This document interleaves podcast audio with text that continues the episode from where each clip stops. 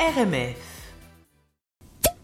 Vino Vidivici, le vin, les bulles. Voilà. C'est la chronique 20. Exactement, c'est la chronique 20. Euh, Salut Mélanie. Salut. Alors, euh, que- de, quoi, de- de quoi on parle aujourd'hui Alors aujourd'hui, on parle euh, de la taille des verres. Ok, Voilà. Ah, Oui. Qu'on- qui a son importance. Tout à fait. Ok. pour Il y a aussi tout l'épaisseur comprendre, du verre, je sais pas si t'en la- parleras, mais- La spécificité des vins rouges, il faut, faut d'abord un peu comprendre la chimie du vin rouge. Ok, Donc le vin rouge, bien sûr, il est riche en composés euh, phénoliques, donc des polyphénols, et euh, il en a évidemment euh, beaucoup plus que euh, les vins blancs. ok. Alors après ça, parmi ça, on, on a euh, les anthocyanes, donc responsables de la couleur des vins rouges, et les tanins, qui procurent une sensation d'astringence ou de sécheresse qui permet au vin de bien vieillir, euh, évidemment, comme on sait. Ok. Alors les vins rouges ont également un degré d'alcool supérieur au vin blanc, qui apporte une sensation de chaleur et de gras. Il faut veiller à ce que ces deux puissances, euh, donc tanin et alcool, s'équilibrent dans le verre. D'où la nécessité d'avoir plusieurs formes à sa disposition. Euh, certaines limitent euh, la puissance des tanins, d'autres la, la sensation d'alcool. Alors il faut savoir que donc évidemment euh, les, verres- les vins rouges, il y a à peu près un siècle, euh, titraient aux alentours de 12 degrés. Aujourd'hui on en est à 15-16. ouf. Donc, Ok. euh, Ah ouais. évidemment, il faut aussi garder ça euh, en tête quand on choisit. euh, le verre. Euh, donc à la fin du 19e siècle, euh, on a eu la première apparition donc, euh, enfin, de distinction entre le verre de Bordeaux et le verre de Bourgogne. Mhm. Donc le premier a une forme qui fait penser à une fleur de tulipe et le second à une euh, lyre, Mhm. si on veut à peu près. Alors au nez, on a un peu de différence effectivement, si ce n'est des arômes légèrement plus concentrés euh, dans le premier.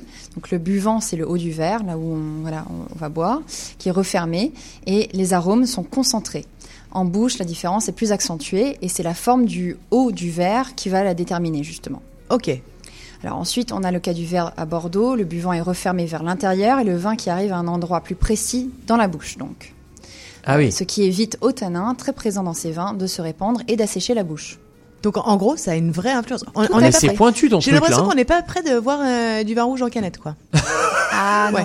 En Je sais fait. pas si ça existe. Tu crois que ça existe hein ça, en vrai Je sais pas, mais ça me paraît dégueu. Ah.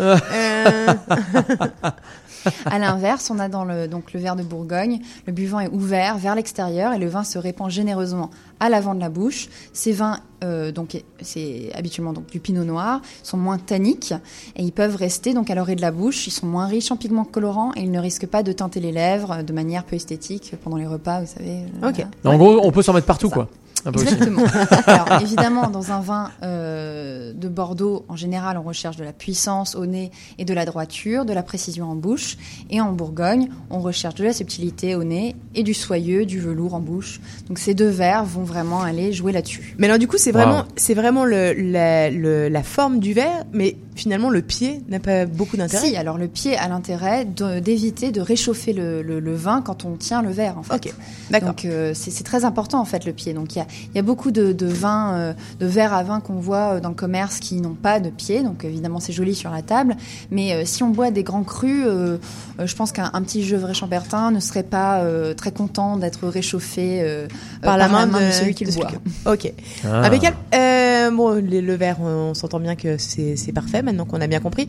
Qu'est-ce qu'on met dedans Parce que c'est quand même, euh, tu vois, week-end euh, action de Ah. Ouais, grâce. c'est ça. Là, on est euh, quand même dans l'action de grâce quoi. Ouais. Alors, j'ai Mais Regarde Delphine, tu, pensé- vas nous- tu en tu en parleras après. hein. J'ai pensé au Borgogno Languet Nebbiolo, donc un petit Nebbiolo. Il est à 29,95 à la SAQ et il est justement très sympathique euh, à boire dans un verre à Bourgogne. Avec une dinde Oui, Par pourquoi exemple pas, Tout à fait. Ouais. Avec Viande une dinde, blanche, euh, c'est l'animal, très bon hein, avec. pas le.